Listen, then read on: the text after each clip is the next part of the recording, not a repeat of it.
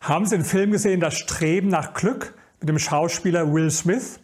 Ein toller Film, wer ihn noch nicht gesehen hat. Das zeigt die Geschichte, die wahre Geschichte des Unternehmers Chris Gardner. Und am Anfang war sein Leben wirklich traurig. Er lebt mit einer Frau zusammen, die ständig an ihm rumkritisiert. Und ein ständiger Streitpunkt in der Beziehung ist Geld. Es geht immer wieder um Geld weil er ist ein erfolgloser Vertreter und verkauft von einem medizinischen Gerät lange nicht so viel, wie er verkaufen müsste, um seine Rechnung zu bezahlen. Er ist im Rückstand mit der Miete.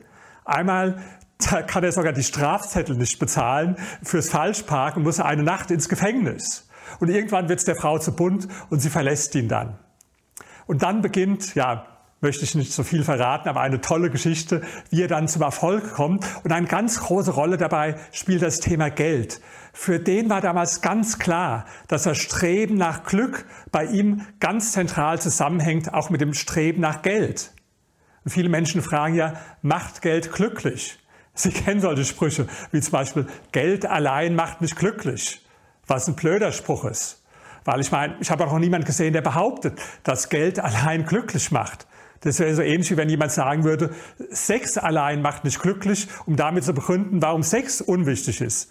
So, ist auch Quatsch. Oder manche Leute sagen, lieber arm und gesund als reich und krank. Auch totaler Quatsch. Im Gegenteil. Wir wissen sogar aus wissenschaftlichen Untersuchungen, dass arme Menschen viel kürzer leben als reichere Menschen. Also ein ganz dummer Gegensatz, der da gebildet wird.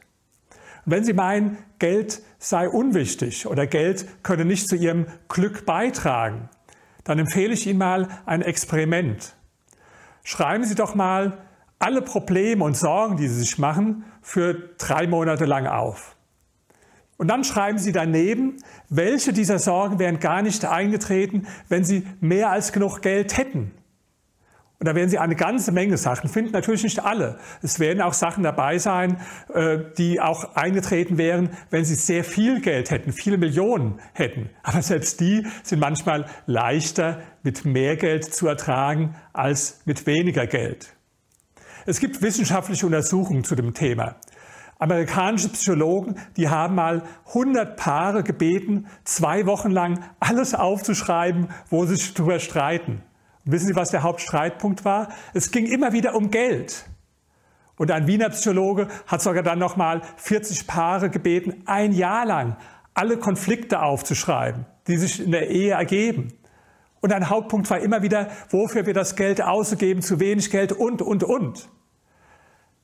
Geld wird vor allen Dingen dann zum Problem, wenn Sie zu wenig davon haben und nicht, wenn Sie es im Überfluss haben. Und wenn Sie daran zweifeln, ob Geld glücklich macht, ich möchte mal die Formulierung ein bisschen umändern und möchte fragen, macht Freiheit glücklich? Jetzt fragen Sie, was hat Geld mit Freiheit zu tun? Sehr, sehr viel aus meiner Perspektive. Denn finanzielle Freiheit ist ein ganz wesentlicher Teil der Freiheit. Schauen Sie mal, ich bin finanziell frei.